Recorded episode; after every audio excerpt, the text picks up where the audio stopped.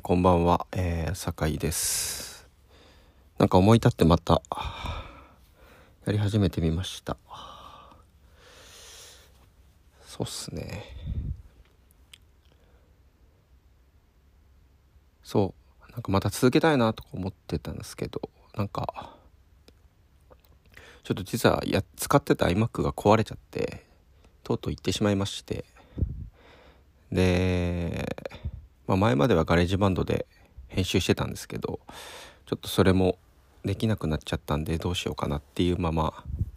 確か何だったかな。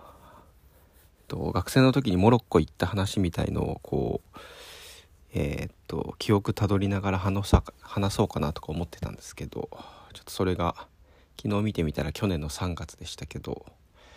えー、止まっちゃってましたね。でえっ、ー、と、今年入って、そう、実は学生の時の友達が、あれ誰でやってんだろうな。なんか、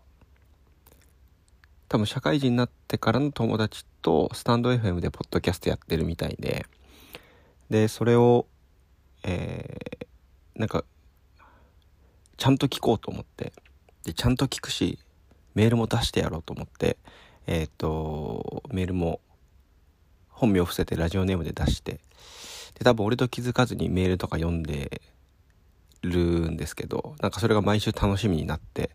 て、まあ、ポッドキャスト別に誰も聞かなくてもいいから、なんか自分のメモ代わりにまたやるかと思って、えー、っと、思ってます。で、そのまあ iMac は行ったまんまなんですけど、あの、この撮ってるアンカーっていう、まあ、の Spotify とか Apple とかに、あの、配信できる、えー、Spotify の子会社かな。がやってる、えー、とアプリなんですけどあのこの中で普通に編集ができるってことにようやく気づいてであのせっかくそのミュージシャンの友達とかに作ってもらったジングルとかもあのインポートできたんであもう全部これでスマホでできるなと思ってやってみてます。なんでまあ本当につぶやきみたいな感じでポロポロまたやろうかなと思います。そうっすね。で最近はなんかなと思ってちょっと去年の年末とかえー、ぐらいからなんか続いてるモードがずっとあってなんかあんまりも物語に入り込めないっていうかあの物語に入り込んであのその後現実に戻ってきた時のなんか反動が辛いみたいになってえっ、ー、と絶対これ面白いだろうっていうドラマとか映画とかもちょっとこうなんかその後が怖いからあの見ようと思えないみたいな感じが未だに続いてます。なのであのあのプロデューサーの佐野さんがやってたあのエルピスとかもあの、めちゃくちゃ、まあ、内容がこう、なんていうのかな。良かっただろうし、あの、僕も途中まで見てたんですけど、あの、ハラハラドキドキしながら見てて普通に楽しんでたんですけど、ある時期からなんかもう、まあ、あの、ドラマの中の物語も辛いし、で、なんか僕は子供もいるんですけど、まあ日々いろいろこうニュースが入ってくるじゃないですか。でまあ僕も政治とか詳しくないからあのもしかしたらツイッターとか見てそのまんま同じようにイラついたりとか不平不満言ったりしてるだけかもしんないですけどやっぱりなんかこう現実物語を見て楽しんでああ戻ってきた現実みたいなところの方がさらになんかこう絶望的っていうかなんかちょっとこう先のこと考えた時にこう陰鬱な気分になるみたいなことがずっとこう続いてるんでなんかそう全然それ物語がすごいなんだろう主人公がこう苦労して苦労してまあ分かんない。最後まあ分かりやすいハッピーエンドで終わるみたいな物語はもう興味そんな多くないと思うんですけどまあでもある程度こうエンタメとしてこうなんだろうなちょっとこうあのちゃんと結びになるっていうかあのいいようにも悪いようにも見てる人があのまあ良かったねっていうようなあの結末を迎えると思うんですけど、まあ、物語はそれで終わるけど現実はさみたいなあのめちゃくちゃ野暮な感じなんですけど、まあ、それをこうずっとやっぱ自分はなんか未だに引きずっちゃっててでエルピスなんてまさにそれのこう最たるものであの、まあ、TVer で見てたんですけどどっかのタイミングで TVer のあの1週間の見逃しをついにこうあの1週間のうちに見ずに次の月曜日かなが来ちゃってああついに振り落とされたみたいな感じであの諦めてしまいましたね。なんかでも今月から Amazon プライムに入るみたいなニュースも見かけたんで、まあ、またそこでこうゆっくり、えー、っと自分のペースで見れたらいいなと思うんですけど。ちょっと最近はそんなモードが続いてます。でだけど、まあ、まあその反動っていうか、まあ、物語みたいなものはちょっとそういうので敬遠しちゃってるんですけど、まあ、その反面そのドキュメンタリーチックなものにあのその分惹かれてるというかあの、まあ、なのでエンタメのコンテンツとかでもそれのメイキングとかビハインド・ザ・シーンとかなんかそういったものだったらなんか触れようと思うし、まあ、テレビとかでやったらちょっとそのそこにチャンネル合わせてみたいなと思うみたいなことはあの結構最近は強いっすね。なんかそれがまあラジオもそうだし、えっと、もともと学生時代とかは全然それはなかったですけど、やっぱり今割とこう聞くのがヒップホップ、日本のヒップホップで、あ、まあ、英語もそうか、まあ、リトルシムズとか好きで聞いたりとかするんですけど、まあ、日本のヒップホップを聞くのは、やっぱりなんかリリックとかも日本語でわかるしその人物像とかあが分かるにつれてやっぱドキュメンタリーじゃないですか多くは。その自分のことだったりとかあのこれまでと今を歌ってるんで。なんかそっちの方が何ですかね、まあ、今ちょっと自分にとっては刺さりやすいっていうかあの感じがあってあの好んで聞いてますねあのラップスター誕生の2023も始まったし毎週楽しみに聞いてたりしますね。でなんかラジオはラジオでもともとただラジオ面白いなと思ってあのなんとなく聞いてたんですけど、まあ、やっぱり聞けば聞くほど本当にその毎週毎週っていうかこうストーリーが続いてってあの本当にヒップホップじゃないけどそのドキュメンタリーというかあのまあリスナーとしてもそのパーソナリティと一緒にその時間を重ねてまあ、事件があったりとか出来事があったりとかっていうので、まあ、一緒にこう日々を歩んでいくような感じがあのなんだろうな。楽しいって聞いてて楽しいっていうか毎週追いかける動機になるっていうか、まあ、こんなんでもずっとラジオリスナーの人は当たり前じゃんっていうふうに思うんでしょうけどなんかそれが結構僕はそのラジオとヒップホップとまああとそれほどま頻度は高くないですけど落語とかもちょっと同じようなあの捉え方で最近はよく聞いてますね。うん。そうだからなんか最近はちょっとある時期をちょっと境にちょっと僕は離脱しちゃったんですけど、まあ、 Creepy Nuts がラジオきっかけで。てかまあもともとインディーズで人気もあった中でラジオでこう加速して今みたいに人気が出たのもわかるし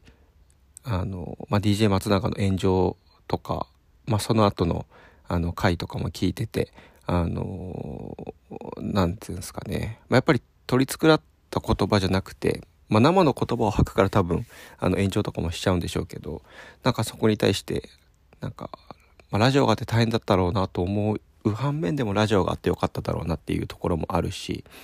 なんかそういった部分も普通にまあ音楽とか聴いててあのあ Creepy Nuts の曲とか聴いててあのリンクする部分もすごいあるんで、まあ、リリック書いてるのは R 指定ですけどうんなんか最近はそのドキュメンタリーみたいなものにずっと惹かれてますね。でやっぱりまあ自分もある程度年重ねてきてあの、まあ、やっぱエンタメとかすごい華やかな世界とかクリエイターのなんか活躍してる人のあのサイドストーリーとかあのインタビューとかそういったものももちろんまあ楽しいんですけどまあそれもいいけど単純に例えばどれぐらいだろうな、まあ、数年とか10年でもいいんですけどなんか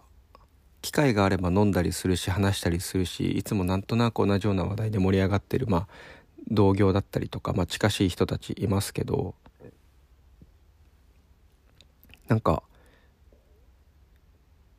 例えばそういう友達とかでもじゃあ実際1日とか1週間とかどういうふうに過ごしてどういう仕事してんの？みたいなとってあんま知らないなとか思ってなんかそういう人たちの話こそ聞いてみたかったりしますね。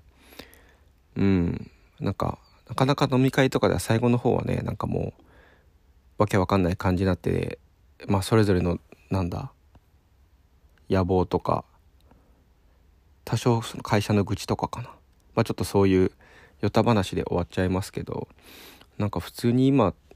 本当に朝起きてどういうようなことしてどんなあの案件をやってるんだろうみたいなのは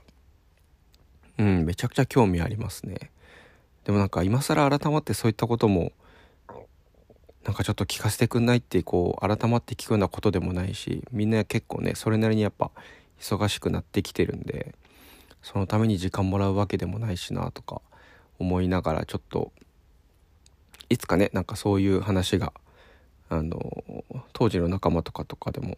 できたらいいなとか思うんですけどね。うん。なんか最近はそういうことを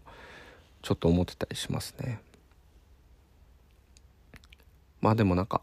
ポッドキャスト始めたのはそんな感じ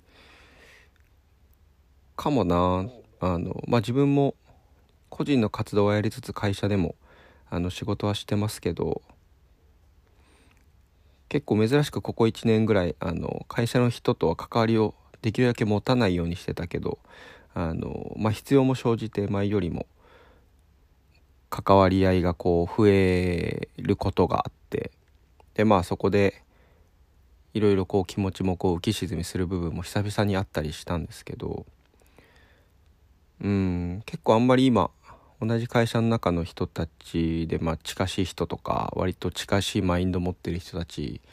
の状態が良くないなって感じることが結構あってで僕はまあのほほんとやってるんですけど個人の方もやってるしなんかその世界が全てじゃないからあの自分なりに精神衛生保ったりとか気持ちをこう保つためにあの自分なりの工夫をしてやってるんですけどやっぱり特に20代の若い子とかあの希望がある子とかほどそのなんかギャップに悩んでこう結構まあ愚痴っぽくなっちゃうっていうかネガティブな思考にこう入っちゃうような人たちとか、まあ、実際同じような思考に入っちゃう全然僕とかより5個も10個も多いぐらいの先輩とかもいるんですけどなんかそういう人たちと話してて。でもなんかそんなにこう狭い世界でなんだ思い詰めなくてもいいのになみたいなことをあのすっごい小さな規模ですけど僕とかなんかそれを数年前とかにあこれやりゃいいじゃんって思って自分の活動を始めてすごいこう視野が開けた感じがあって。で幸いそれがあるから、まあ、会社の仕事とかもなんだろうな。まあ自分のやりたいこと個人の方に時間使うためにより効率よくやって早めに終わらせようとかなんだろう。自分の自己実現を別に会社だけじゃない部分でこう持つことで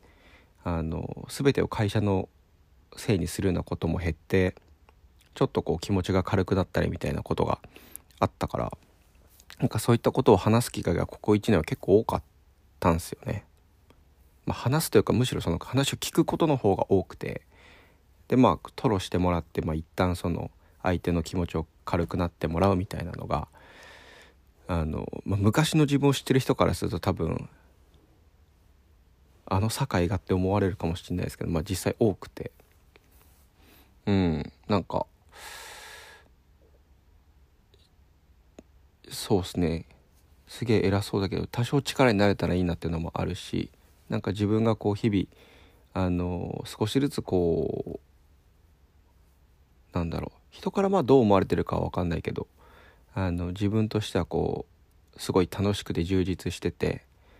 ちょっとこう牛歩ではありますけどあのゆっくりではあるけどちゃんと自分のやりたいものに近づいていったりとか楽しみをこう好きなことにこう打ち込める環境になってきてるっていうみたいなポジティブになってるようなことを、まあ、何らか、まあ、別に偉そうにレクチャーするわけでもないけど、まあ、もし興味持ってくれたらあの興味持ってくれてまあこのなんか今何分だ？わかんないけどその長ったらしいポッドキャストもなんかこうねあの聞いてくれるみたいな感じだったらいいかなと思ってちょっと残してみます。だからまあ今日はもう長くなっちゃったからもう終わりますけど。なんかたまにはそういうあのなんかテーマを設けてやってみてもいいかなとはちょっと思ってますね。なんか実はその実はっていうかあのなんかあまりに会社の中で悩む人が多いからなんか結構こんなことしたいなっていうのを結構ずっと思ってて妄想で。なんか新興宗教じゃないけどなんか会社で悩んでる人がいたらその人のなんかいいところをとにかく言ってあげるみたいな。いやそんな悩む必要ありませんとか。あなただってこんなに素晴らしいところがあるじゃないですか。だから大丈夫ですみたいな。まず甘いもの食べてちょっと今日早めに寝てまた明日から頑張りましょうみたいな。なんかそういうのをただ言うだけのあのこととかで人の気持ち軽くできるならやってみたいなとか思うんですけどね、まあ、本当にそういうカウンセリングとかやってる人が聞いたらマジで怒られそうだけどな。でもなんかすごい自分のこう目の届く範囲っていうかあの自分が触れ合う、まあ、社内とか、まあ、近しい部分であの多少知ってる人とかだったらなんか話聞いてなんか前よりもその人の良さにこう目を向けられるようになったんですよね昔は人のあんまり良くないことばっかり見てたのがなんかこう相対する人のこういいところに目が目がいくというか、まあ、興味が湧くようになったっていうか感じがあるんでまあ別にそんなのがニーズあるかどうかは分かんないですけどやってみたいなっていう気もちょっと思ってたりはしますね。うんでまあぶっちゃけなんか前にやってたそのポッドキャストとかも聞いたりとかあとちょっとキュレーターやらせてもらってたあのポッドキャストとかも久々に聞き直してみたりしたんですけどああいかになんか自分がこう何て言うんですかねまあ綺麗な言葉でいろいろ話そうとしてたなみたいなのが結構思ってなんか全然こうね大して誰も聞いてるわけじゃないからただ好きな言葉で自分のキャラクターで話せばよかったなみたいのが思ったんで。なんかまあ一応自分の屋号のあのポッドキャストでやりますけど、まあ、正直全然まあたまにはすごいネガティブなことも言うかもしれないし、まあ、悪口とか言うつもりはないですけどなんか取り繕った言葉じゃなくてその時その時思ったものをなんかそのまま思うまま取ってでなんかそれ分かんないですけど来年とか再来年とかにまた聞き直すようなことがあったりとかしたらそれそれで面白いんじゃないとか思ってちょっとやってみますね。そんな感じかな。まあ近況としてはあの幸い本当にこう一つ一つゆっくりではありますけどそのマイツっていう屋号でえー、っとイベントやったりとかまあ動いてきたのは、まあ、きっと生きてると思うんですけど全然会社じゃないところでこうこういうことお願いできないかなとか。あとはまあ自分からこうよかったら一緒にやりたいみたいな話でアーティストだったりとかあのちょっとまあ自分が好きな音楽だったり、まあ、その他ちょっとカルチャーっぽい、えー、クリエイター関連の部分だったりとかでお手伝いできることが、えー、と一つずつ増えてきてで実際それはまあ会社外の時間でやってるからやっぱり時間的な部分とか自分のリソースの限りもあるんですけど、まあ、それがこの後ももうちょっとだけ増えそうな気もしてるんでうん。めっちゃ楽しくないとか思いながらやってますね。まあなかなかうまく結果が出ないこともあるからそれはすごい特に去年1年とかめっちゃその壁にぶち当たったりとかじゃあどうすればいいんだって模索してまだ全く答えは見えてはいないこともありますけど何でしょうね。2018年からだから何年だ？5年目か。なんとなくこう続けてきたことが細々ではありますけどやっぱり脈々と続いてる部分はあるんで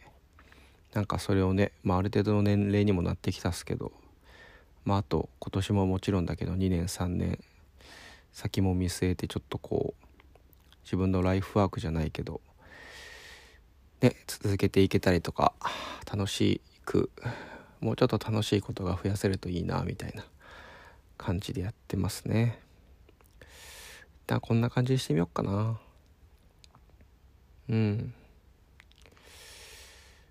あんまり最初にトピックスを消費してもあれなんでえー、っとでこの後そうだね。まあ、すぐ編集してそのアンカーのアプリ上で編集してどんな感じで出るかをやってみようかなと思います。そんな感じでまたまあ気が向いたら聞いてみてください。ありがとうございました。